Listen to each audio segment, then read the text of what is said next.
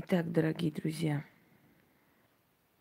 я все время говорю о том, что женщинам Вселенной и от природы, от мироздания дано э, быть связанной силами природы, что она лучше их чувствует, лучше знает, понимает. И благословение от сил природы женщине приходит больше, чем мужчине. И что женщина по сути своей изначально связана силами э, мироздания и получает от этих сил информацию, что мы называем инстинктом, седьмым чувством, развитым, развитой интуицией и прочее, прочее. Пусек, не храпи. Храпит, сволочь. Но мы мало говорили о мужчинах.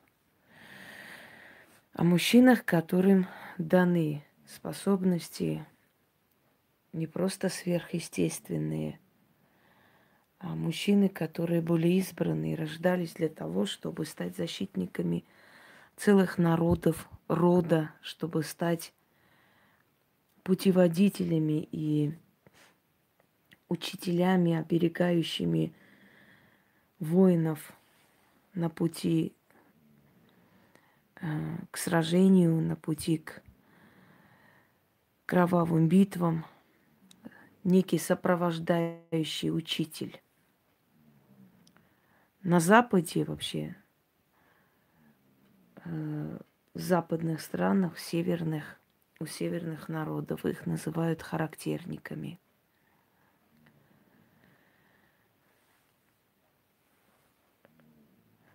Значит, э, на более северной широты, сейчас секунду, я он храпит, на нервы действует, мешает, сволочь. Усек. Хватит храпеть.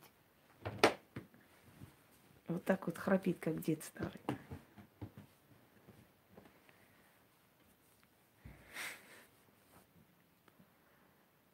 У викингов это были воины, ведьмаки их называли.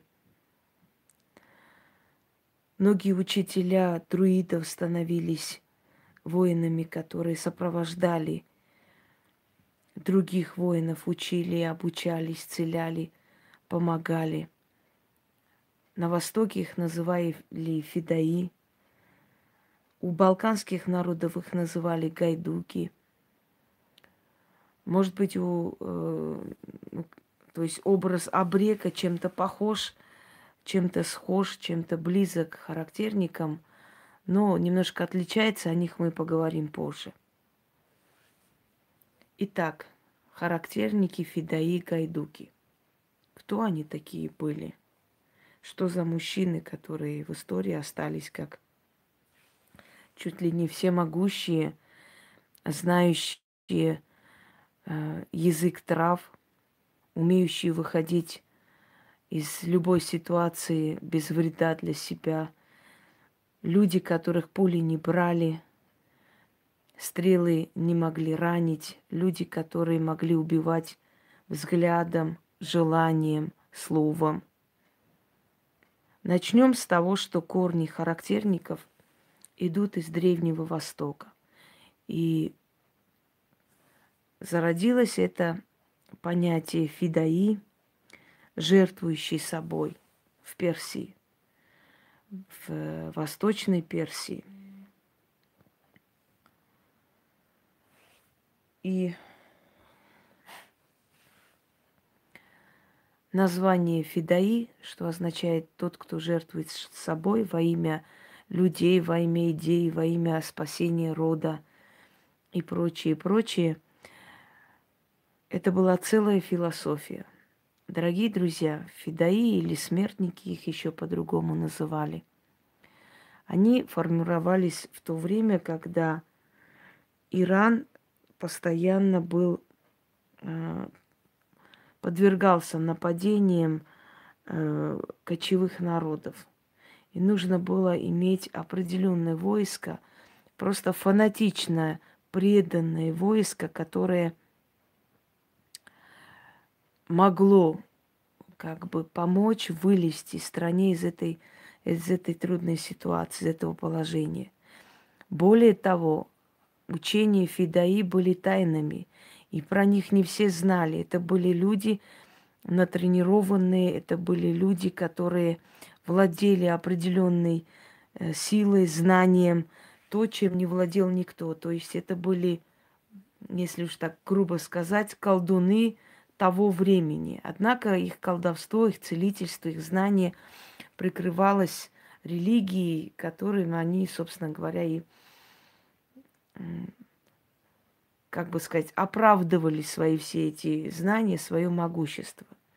Фидаи не имели права создавать семью. Считалось, что семья для них это их собратья, это та организация, в которой они служат, и что человек семейный, он все время оглядывается на жену, на детей, а Фидаи не вправе жениться. Он должен был всю свою жизнь посвятить своему делу, то есть служению своему народу. Фидаи носили э, саван с собой. Свой саван. Это единственное, что разрешалось им носить с собой. Это саван. Чтобы их хоронили э, сразу же после того, как они гибли. И что в этом мире единственное, что у них есть, это их жизнь. Больше ничего. Этих людей закаляли, обучали очень многим тайным знаниям, обучали определенным заговорам, шепоткам, определенным э, магическим, скажем, э, не просто знаниям, тайнам, тайнам магии. И они практически, эти люди, становились неуязвимы. Это были профессиональные убийцы, если уж так сказать, но с такими навыками, которыми Наверное, позавидуют все спецслужбы мира. Но помимо всего прочего, фидаи использовали знания, древние знания, и они умели исцелять, они умели врачевать, они умели заговаривать раны, они могли убить одним ударом, зная все уязвимые точки человека. Эти люди шли к этому то есть к чему они стремились, да, что они умели в итоге много лет, десятки лет их подготавливали для того, чтобы они вели. Это была, по сути, тайная армия. Эта тайная армия вычисляла всех э, врагов Отечества, всех предателей и ликвидировала. И при всем этом никто не мог знать, как они проникли, как они убили, как они э, значит, устранили этого человека, как они вышли, никто их не видел. Считалось, что они владеют особой магией, что они могут превращаться в невидимок. Но, естественно, я вам объясняла, что превращение в невидимок это не в буквальном смысле нужно понимать. Это нужно понимать таким образом, что наводят мороку. То есть начитывают, и люди просто не видят очевидного. Люди могут не видеть человека, который перед ними стоит. Представляете, это какие опасные люди, какие опасные навыки. Но в то же самое время это, э, скажем так, не каждому было дано. Их отбирали, их выбирали с малых лет, забирали и обучали. Обучали люди, которые владели этой, э, этим тайным знанием. Говорилось, что у них есть даже свой личный колдун, магистр, который их обучал определенной технике боя.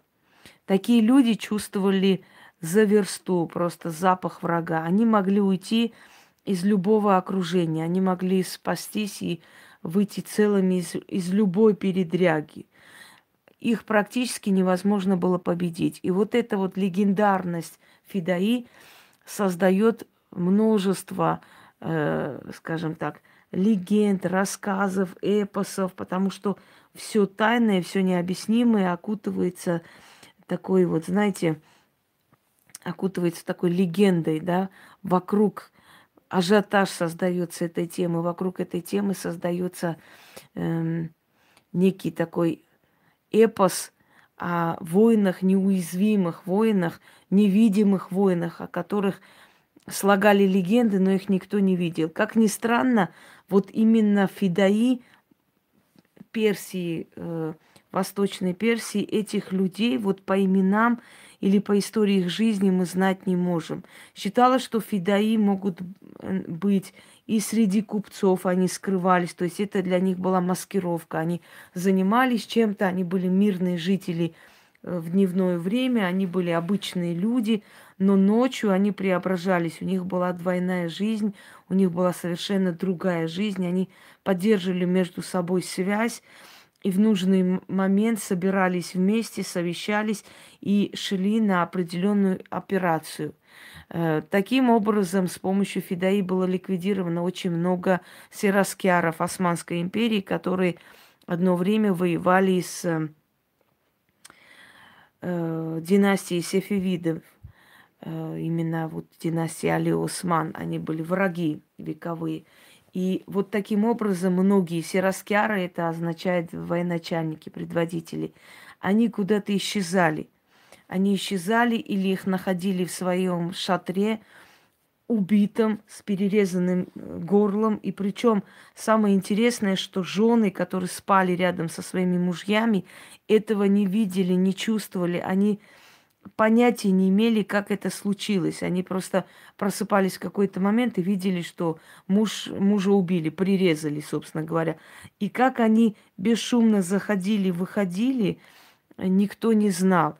Мы не можем знать имя ни одного восточного фидаи, ни одного э, служителя культа, скажем так, э, преданности Отечеству – нет о них никаких сведений, о них ничего не сказано, но то, что они существовали, то, что эта организация имела место быть, оно потом выявилось в 20 веке, когда начались национальные освободительные движения против османского ига у народов угнетенных.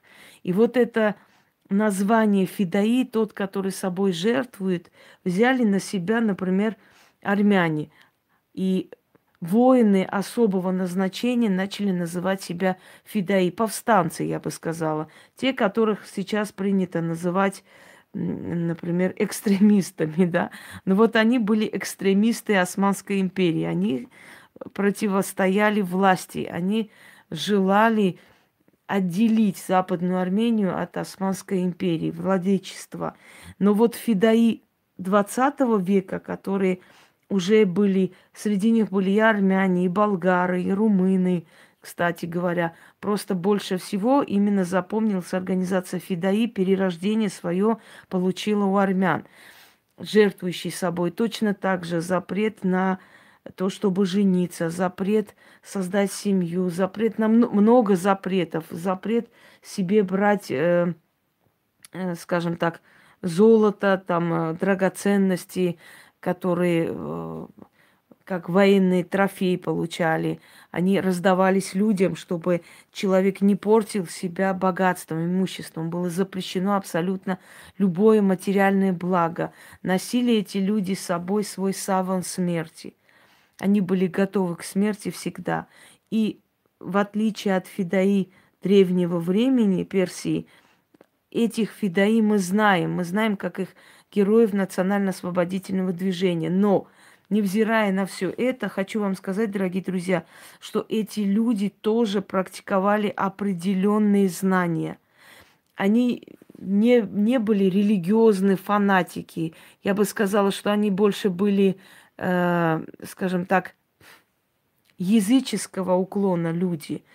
И даже прозвища их языческие, то есть они брали себе прозвища языческие, они не были, они были очень далеки от вот э, фанатизма, от э, религиозной преданности. Они были преданы своей нации, своему народу.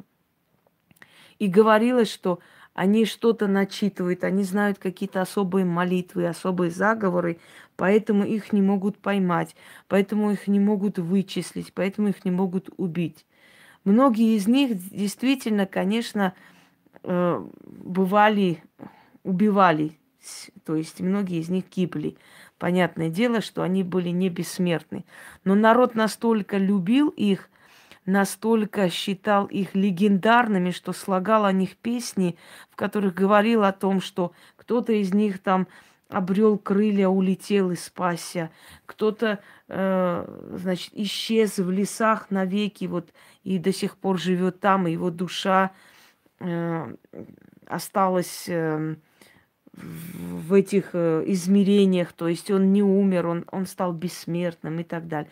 Может быть, народу не хотелось верить, что герои, которых они так любили, боготворили, умирали, что тоже гибли. Но в любом случае э, эти люди остались как легендарные воины. В чем была функция Фидаи? Функция Фидаи э, состояла в том, чтобы помочь спасти угнетенных, помочь бедным, помочь несчастным. Эдакие Робин Гуды своего времени. Но в отличие от Робин Гуда, это была особая организация с особыми жесткими законами, которых нарушать было нельзя. Потому что любое нарушение этих законов грозило изгнанием и полностью, скажем так, снимали с него все вот эти защитные, э, защитные функции, которые э, которое им выдавалось при вступлении в эту организацию. Считалось, что там есть особые мудрецы, что они знают язык трав, точно так же врачевание, что они заговаривают раны, поэтому э, эти раны э, заживают еще, то есть только после, сразу же, скажем так, да, после того, как э, были нанесены. Более того, было очень много легенд связанных тем, что э, они являлись людям во сне и предупреждали, что в этом месте вот в скором времени будет нападение, чтобы люди спаслись, уходили. Они начали верить, что это были не просто люди, это были при жизни, как их называли, ангелы на земле. То есть те, которые пришли спасти людей и отдали свою жизнь за спасение людей, которые э, были беззащитны. И даже после смерти покровительствовали и помогали. И вот, знаете, можно верить в эти легенды, э, можно не верить, но факт остается фактом, что подобные воины, ведьма, ведьмаки, там, э, целители, как вы хотите, а по-другому фидаи, жертвующие собой, те, которые пришли в этот мир, чтобы собой пожертвовать, эти люди, часто попадая э, в осадное положение, будучи там человек 40, 50, да, окруженные огромной армией, почему-то всегда могли спастись и выйти. Очень часто они могли выйти просто разговаривая с этими воинами, то есть выдавая себя за, одни, за часть этого войска, говорили, что переодевались, некоторые говорили, что они что-то начитывали и поэтому становились невидимые. Для того, чтобы понять, в чем тайна, в чем секрет неуязвимости этих воинов, многие предполагали, что у них есть некий покровитель святой на небесах, к которому они обращаются, и он им покровительствует, он им помогает. Э, называли этого покровителя небесный султан, то есть небесный э, некий покровитель. Неудивительно, что, скажем, тюркские названия вошли в обиход, потому что все-таки Османская империя и все-таки э, были, как бы, знаете, э, скажем так, под э, подчинением этой страны, да, под, под властью, поэтому хочешь не хочешь, определенные термины употреблялись. Э, следующие, которые приходят э, после, скажем, после понятия фидаи, это воины-характерники – которые, наверное, больше вам знакомы, воины-характерники, воины-ведьмаки. Э, либо их еще называли, сейчас э, скажу вам, казацкие колдуны. Характерники известны еще с древних времен, и считалось, что самым первым воином-характерником вообще основоположником такого течения э, обращения к силам природы, к магии и так далее был сам князь Святослав, великий князь Святослав. Доброе-доброе утро всем, кто не спит. И его походы, его удачные походы, его, э, скажем так, уважение, которое к нему было войско, его простая жизнь воина, безмерная любовь, которая э, была по отношению к нему всех его военачальников, всех его воинов, любовь женщин, ну, которых у него было очень много, скажем так. И одна из них, самая знаменитая Малуша, которая родила ему э, сына Владимира, который потом, к сожалению, попер, скажем так, да, попер его, его религию, его верование и принял чужую веру Владимир Креститель. ведун, целитель, духовный наставник, одним словом, Запорожской сечи. Характерники Запорожской сечи занимались ведовством, гаданием, лечением раненых, знаете, физической подготовкой, психологической подготовкой, скажем так. Э, и очень много слагалось легенд об известных воинах-характерниках. Один из них э, известный казак Мамай. Э, прошу не путать с ханом Мамаем, это совершенно разные понятия. Э, который считался один из самых сильных колдунов, целителем, характерником известной Запорожской сечи. Он Э, как бы такой, знаете, э, собирательный образ казака, мудреца, который странствовал, который рассказывал легенды, мифы, который рассказывал о воинах Украины, рассказывал о казаках, об их жизни, об их подвигах и так далее. Значит, вторым э, по значимости характерником Гетман – ну, в некоторых версиях его называют гетманом, некоторые говорят, что он был простой казак. Иван Серко. Он провел 244 сражения. 244. Вот вы представляете, и ни разу не был э, ранен. И все казаки верили, что он э, перед тем, как э, выйти на войну, на, на поле брани, проводит несколько ночей, договаривается с какими-то силами, что он заклинает вражеское войско, что он договаривается с волками и с ястребами. То есть был такой обряд у него, который запомнился казакам, что перед боем он с ними договаривался, с духами э, и с силами природы о том, что он согласен – э, отдать вражеские войска, как бы, то есть души врагов, в жертву этим силам, если те подарят ему победу.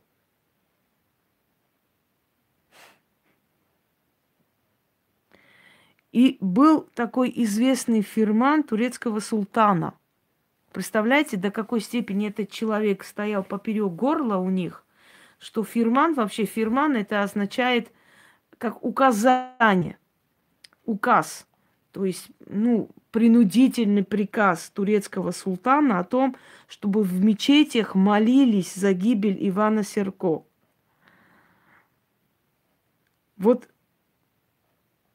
и некоторые приводят, некоторые, вот цитирую, мог ли простой человек с небольшой кучкой товарищей самостоятельно, без чужой помощи, отбиться от значительно превышающего намного вооруженного турецкого или татарского войска и бо- из более тысячи, 30 тысяч яничар. И на утро обнаруживалось, что 30 тысяч яничар не смогли их удержать, а значительное количество из них было вырезано, как бараны. Вот как после этого было не верить, что этот человек, вообще эти воины обладали определенной силой что эти воины знали какие-то древние тайны. Я хочу вам сказать, э, вообще спросить, как вы считаете, в наше время есть характерники вообще? Остались такого типа люди, даже, может быть, не специально заклинающие врагов, а вот именно люди, профессиональные воины, которые вот из всех этих передряг выходили сухими из воды. И их защищает некая сила, направляет, и вот они внутренним чутьем чувствуют осаду, они чувствуют человека за много километров, они знают, что будет. То есть им показывается заранее, что может быть. Э, они это, может быть, приписывают интуиции, может быть, военному опыту. Но на самом деле это характерники нашего современного мира, которые даже не веря в то, что есть магия, может быть. В любом случае хочу вам сказать, что человек воюющий, он верит во все. Он верит в любую силу, он чтит любую силу. Они очень не просто суеверные, они очень боятся обидеть силу. Потому что когда человек идет на смерть, когда человек идет лицом к лицу видеть свою погибель, да, для такого человека нет понятия не верю или не существует. Такие люди, они верят во все. В этот момент они во все верят. И они все чтят, у всех сил просят помощи. Они действительно существуют, дорогие друзья. Но вот того понятия характерника и той организации, которая была в то время, конечно, к сожалению, сейчас нет. Эту культуру мы растеряли.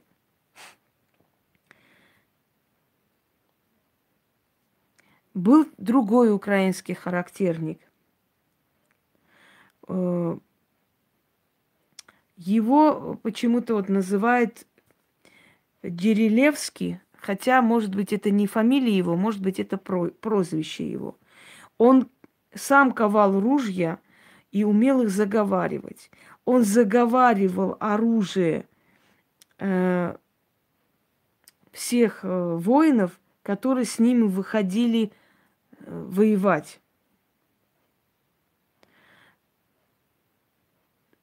Второй брат его, он был либо брат, либо соратник, ну, он как бы сохранился как брат название. Канцибер. Говорят, что он был великий чаровник и умел заколдовывать. И он умел заколдовывать свои деньги, клад. И даже если они были в открытом месте, никто их не брал. говорили, что они напускают урочище. Урочище вообще, урок или урочище, как вам сказать? Слово сурочить – это воздействовать. Слово урок в магии – это воздействие. Когда вот, например, мы снимаем с человека, говорим уроки да призоры, там, садите, там, с него выйдите, садите на это. Урок – сурочить, воздействовать на человека. Вот они могли сурочить. Они умели сурочить, и они напускали урочище, так говорили в то время. То есть они воздействовали на людей, которые рядом находятся. Дорогие друзья, если человек обладает определенной силой, определенными тайными знаниями, тем более, если это человек воин, он может нагнать страх на любого, кто вышел против него. Внутренний душевный страх. Понимаете? И уже против него выходящий человек был уверен в своем проигрыше. Не только вера э, увеличивается. Поймите, тут не только верить дело. Можно верить без конца и края во что-либо, но это не спасет человека от погибели. Есть еще другое, внутренняя уверенность, есть еще просьба к силам. Э, далее. Характерник, когда умирал,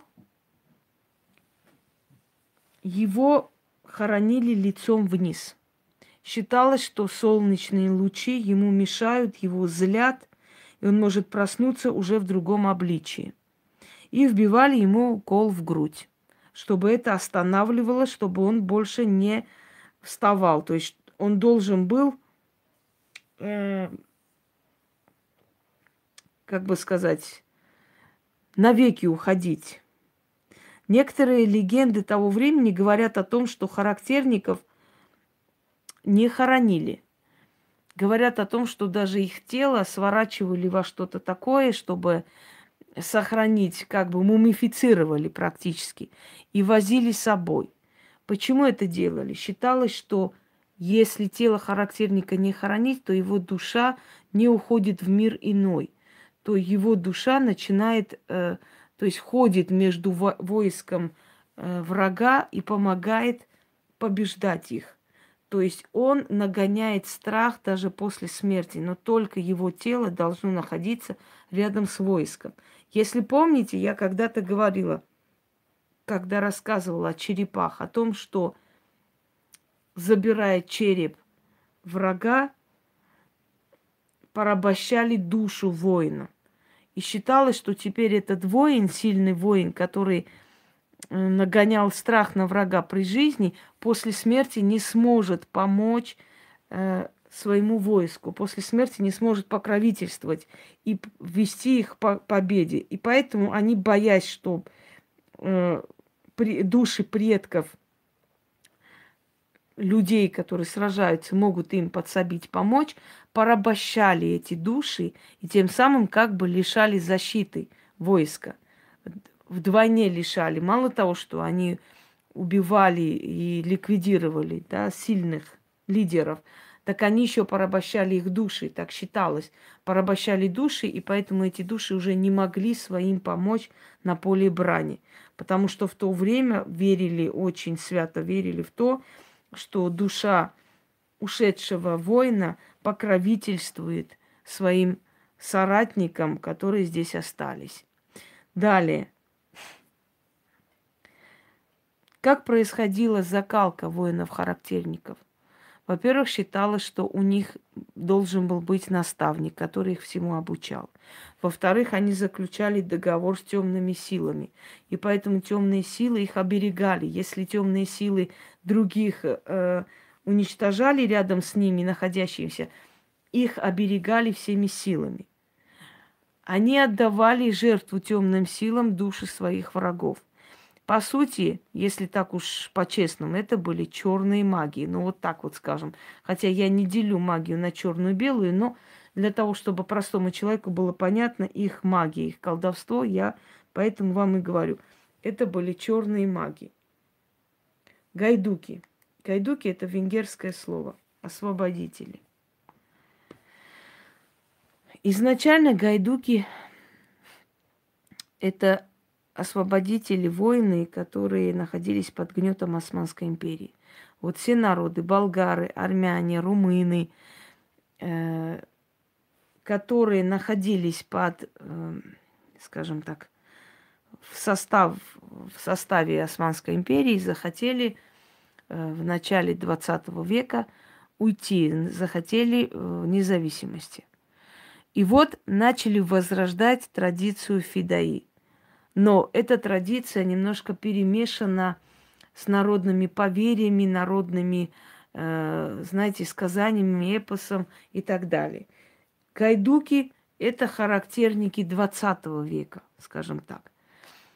Точно так же люди, заключавшие договор силами Э, темными силами природы, люди, которые ограничивали себя в еде, люди, которые доводили себя до определенного уровня сознания голоданиями, э, скажем, ну, медитации не, не той восточной медитации, к которой мы привыкли и, и знаем, а именно уединением с природой – воздержанием в сексуальном отношении, это все приводило к тому, что сознание человека, подсознание человека менялось. И со временем гайдуки становились неуязвимые воины. Люди, которые э, могли предвидеть будущее, люди, которые знали практически полностью, как э, движется вражеское войско, их планы. Одно время турецкие паши говорили, что такое ощущение, что гайдуки сидят рядом с нами и просто слышат, что мы планируем, что мы говорим. Один из таких э, происшествий, таких случаев, случаев было, когда один из гайдуков настолько, скажем так, незаметно просто приблизился к шатру великого визиря и убил его. Убил его на глазах э, его сановников, его охраны. И его, как ни странно, не смогли поймать. Он точно так же, убив его, в этом ажиотаже исчез. И его не смогли поймать. Многие из гайдуков внедрялись в войска врагов, узнавали их э, планы тайные и прочее, прочее. Так вот, дорогие друзья, вот эти три понятия, которые я соединила, на самом деле это продолжение друг друга. То есть это одно и то же направление воинов, просто оно у разных культур развивалось по-своему. Но понятие одно, во-первых, спасение рода. О спасении рода я вам говорила, что если человек спасает род, продолжение рода, которое должно быть, это самое наивысшее, скажем так, эм, не просто героизм, это, это наивысшая похвала, наивысшая, так э, скажем, услуга, оказанная Вселенной, да, грубо говоря. И Вселенная за это воину, невзирая на его образ жизни, на его допущенные ошибки, грехи и прочее, прочее, сразу же определяет самое основное определенное место после смерти. У скандинавских народов это Вальхалла, у северных народов это немножко иной, у восточных народов точно так же место воина это определение в раю, где ему предоставляются гури и прочее, прочее, да у народов равнинных это священное место воина, то есть он э, изначально на себя как бы взял функцию освободителя, поэтому его так и почитают, и постоянно ему отправляют эти посылы благодарения и прочее, прочее. Это первое. Когда человек выбирает свой путь служения Отечеству, народу, роду и так далее, ему дается определенная дополнительная защита. Если он своей аскетичностью, своей жизнью, образом жизни, то есть он абсолютно отрезан от мира, он не тратит время на утеху с женщинами, он не пьет, он не ведет аморальный образ жизни, он духовно растет, развивается, усиливается. И если он принимает определенные тайные знания, которые имеют место быть и которые действительно реальны, и они помогают, тогда он становится втройне неуязвим.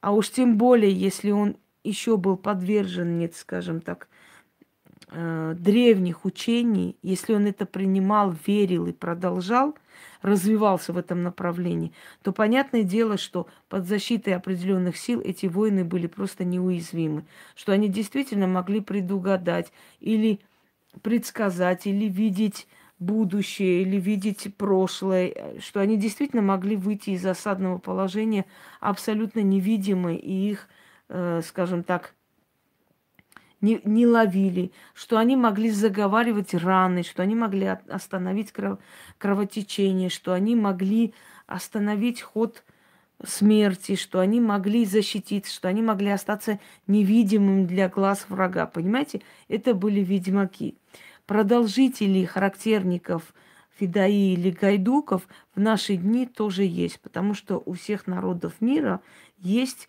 просто прирожденные воины. Люди, которые себя вне этой профессии не представляют. Это не прапорщики, которые там сидят э, в этом, знаете, продают, распродают э, все имущество, части.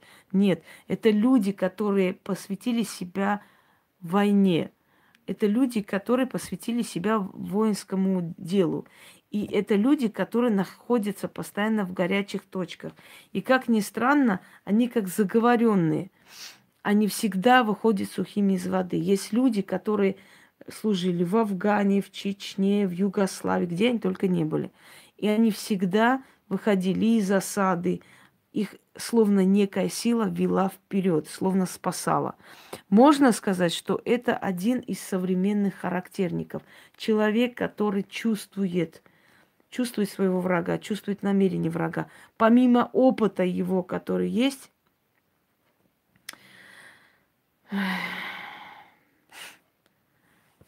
помимо опыта, который у него есть, и знания, у него есть еще некий покровитель, о котором, может, он догадывается, может, не знает. Но в отличие от древних характерников, сегодняшние характерники, может быть, приписывают это все своему опыту. Однако это не так. Есть очень много опытных людей, опытных воинов, которые погибали. Дело не в опыте совершенно. Есть некая сила воина, которая выбирает, выбирает среди мужчин воинов, помогает и ведет их, даже помимо их воли. То есть сам по себе характерник уже рожден как избранный, как э, войсковой, скажем так, колдун, да, если уж так грубо сказать. Целитель, врач, наставник, э, учитель и так далее. Это очень обширная тема, и поэтому обсудите полностью. Э, еще, наверное, вернемся к этому вопросу.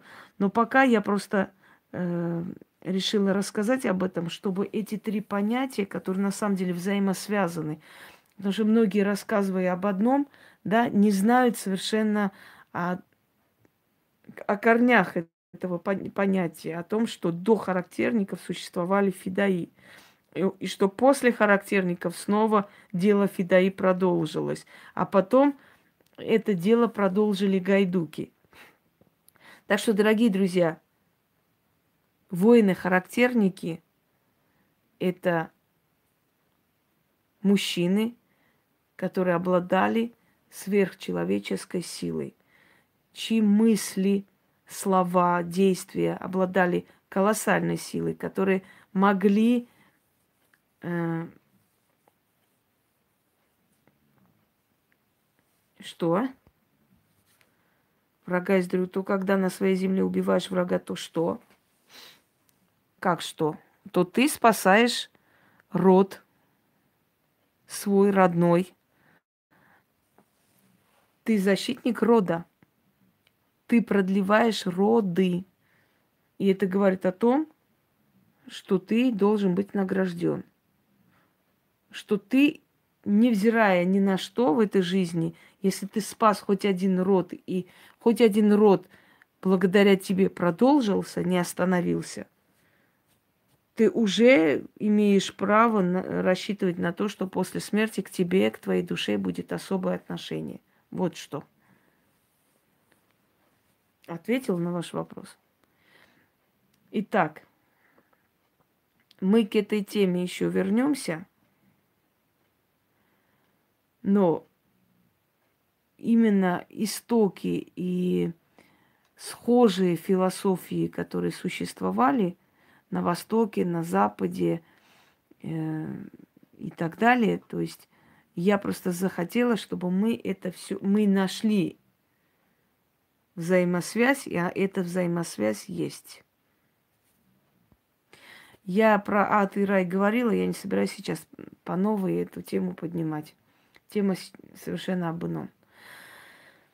Итак, просмотрите, подумайте, обдумайте, и я думаю, что эта информация тоже в себе несет знания, которые вам нужны, необходимы, как и любое, любое знание на этой земле. Всем удачи и всех благ.